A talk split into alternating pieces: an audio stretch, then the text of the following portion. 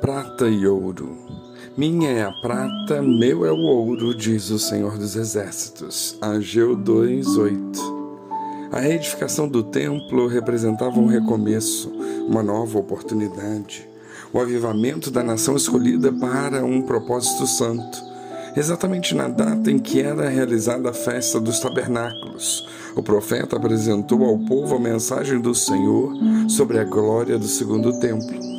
Conforme está escrito, esta era a última festa da sequência de todas as celebrações e cerimoniais religiosos de Israel.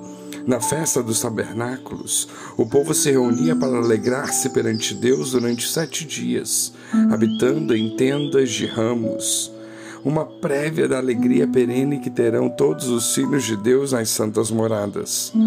Conhecendo o coração do seu povo e a dificuldade que estavam enfrentando diante do desafio de reerguer um lugar que lhe trazia fortes lembranças, um brado de motivação soa do instrumento divino. Ser forte, ser forte, ser forte Aquela obra tinha o objetivo de muito além de reerguer paredes, reavivar o povo, levá-lo a viver uma experiência de intimidade com Deus e para isso o principal lhes foi dado. O meu espírito habita no meio de vós, não temais, diz o Senhor. Deus deseja habitar em nós através da pessoa do Espírito Santo é Ele que nos convence do pecado, da justiça e do juízo, conforme João 16, 8 e nos prepara para sermos habitantes das moradias celestiais. Mas para isso é necessário que passemos pelo crivo do Senhor. Farei passar a terceira parte pelo fogo, e a purificarei como se purifica a prata, e a provarei como se prova o ouro, e ela invocará o meu nome, e eu a ouvirei e direi: É o meu povo, e ela dirá: O Senhor é o meu Deus. Zacarias 13, 9. Será que conseguimos perceber que há um significado sobremodo profundo quando o Senhor diz: Minha é a prata e meu é o ouro? Tudo é de Deus e a Ele pertence. Mas a didática usada não se limita a riquezas, mas ao que faz os olhos do Criador brilharem, aqueles que o invocam, aqueles que reconhecem as suas limitações e decidem confiar nos méritos do infalível provados e burilados, estes se tornam verdadeiros tesouros nas mãos do Senhor. E no dia em que Deus abalar o céu, a terra, o mar e a terra seca, eles permanecerão fiéis para serem levados ao lugar de paz. As nossas impurezas e imundícias precisam ser removidas antes de pôr pedra sobre pedra no templo do Senhor. Antes da reforma deve haver o reavivamento. Antes de trabalharmos em favor dos outros, uma obra tão grande quanto deve ser realizada em nosso coração, porque em primeiro lugar vem a conversão e depois é que venham procurar a salvação dos outros.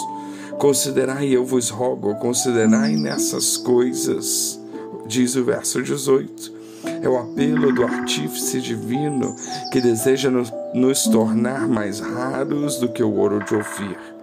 O que temos oferecido ao Senhor? Obras vazias, palavras vãs, aparência de santidade quando o coração está cheio de falsidade? Pois é assim que o Senhor dos Exércitos diz sobre essas obras: tudo é imundo Amados, consideremos tudo o que está acontecendo ao nosso redor e despertemos para a solenidade desta hora. Não temos mais tempo a perder confiando que teremos uma fé inabalável quando professamos ser o que não somos, quando a palavra de Deus não é examinada e a oração é negligenciada. Deus os escolheu para propósitos eternos. Até quando? Até quando o Senhor terá de suportar a nossa arrogância em pensar que somos alguma coisa simplesmente porque temos um título religioso ou uma capa de santidade? Não houve entre vós quem voltasse para mim, diz o Senhor no verso 17. Esta foi a assustadora realidade dos habitantes de Jerusalém e a nossa realidade hoje. Não temos nada de bom para oferecer ao dono da prata e do ouro, e o que ele nos pede é justamente que lhe entreguemos a nossa fonte de corrupção. Dá-me, filho meu, o teu coração e os teus olhos se agradem dos meus caminhos. Provérbios 23, 26. Eis a oferta diária que Deus espera de nós, a entrega do nosso coração.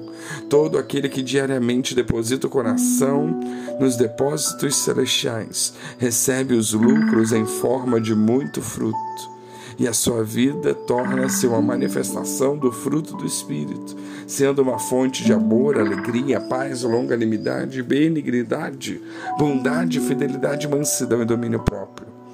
Permitamos que o Espírito Santo realize esta obra em nossa vida, assim como o resto do povo atendeu à voz de Deus e as palavras do profeta Ageu, que façamos parte dos restantes, que estarão em pé quando o Senhor fizer abalar o céu e a terra.